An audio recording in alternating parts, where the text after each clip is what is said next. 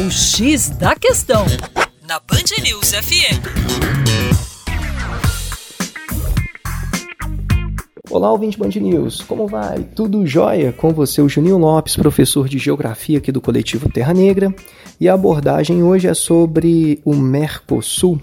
Mercosul, que atualmente é formado pelo Brasil, Paraguai, Uruguai, Argentina e Venezuela.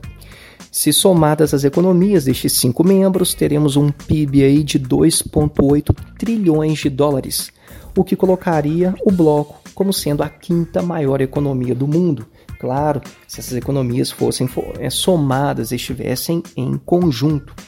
Agora, eu falei Venezuela, e muita gente deve ter pensado, mas a Venezuela está suspensa. Sim, a Venezuela está suspensa do ponto de vista político.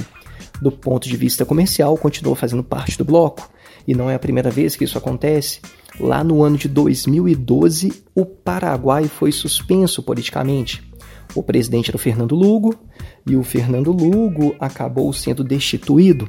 No entendimento do Brasil, da Argentina e do Uruguai, o que aconteceu no Paraguai foi uma medida antidemocrática, ferindo, portanto, os princípios do Bloco Mercosul.